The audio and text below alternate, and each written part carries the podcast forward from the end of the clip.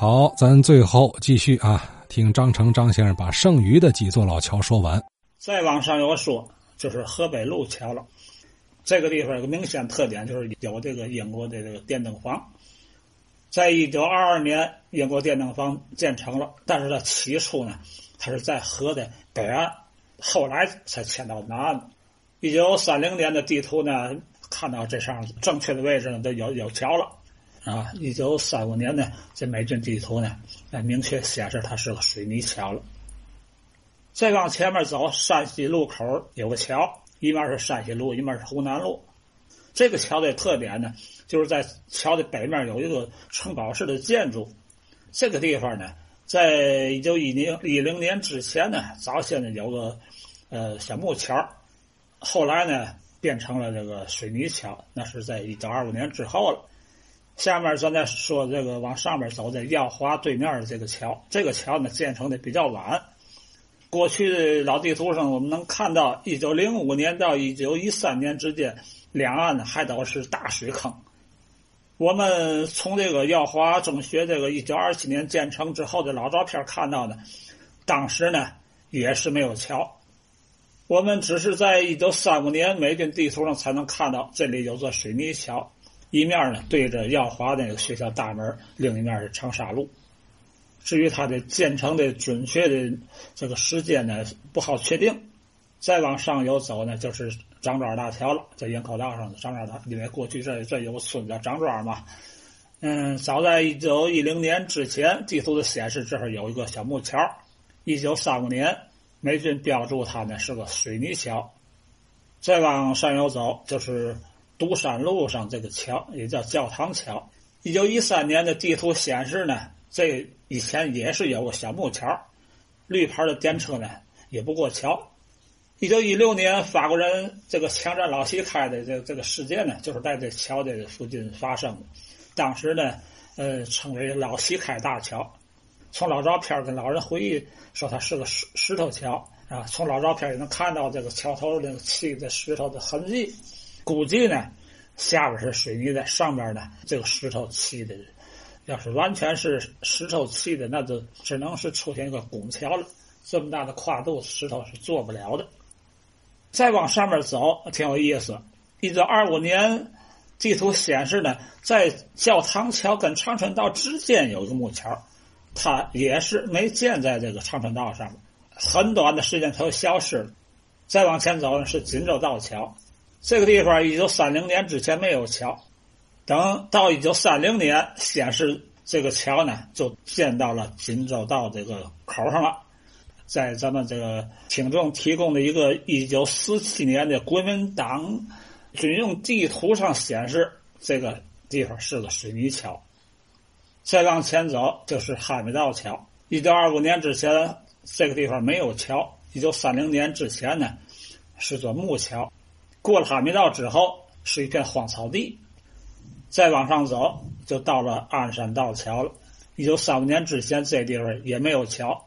而是呢，在它的往上有一点儿啊，就向西啊，有一个人行的小便桥。当时的河那边的情况呢，是有这么一小长条的地块再往前面走就是三角坑。一九三六年时的地图看呢，这个地方呢，连个便桥也没有了。为嘛呢？这个地方被这强子河水啊给冲开了。水啊，跟三角坑正连成一片了。等到了一九四零年，这个地方可能是就已经填上了，这有桥了，而且呢，显示它是个水泥桥。再往上走是万泉道桥，在很早地方也是有小木桥。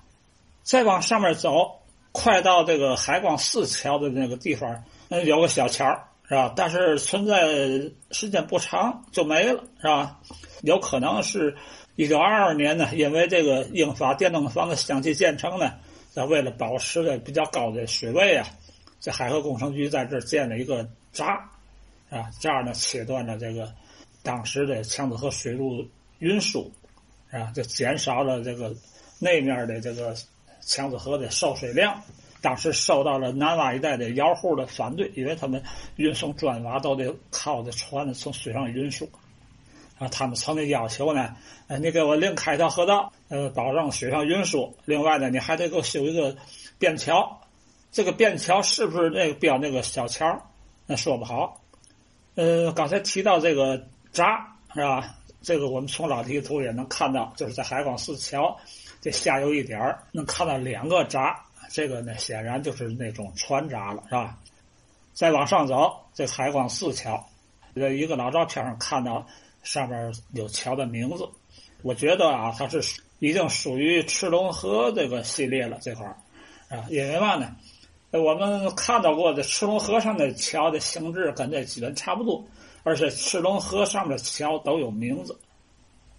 这个海广寺桥呢，早先也是个木桥啊。一九一九年，这个报纸介绍曾经因为腐烂而进行过大修。一九三五年，呃，在美军地图上显示它是个水泥桥了，但是在照片上来看呢，它上边还是砖的结构。嗯，桥北一侧是南门外大街，大角上是这个臭名昭著的日本兵营啊。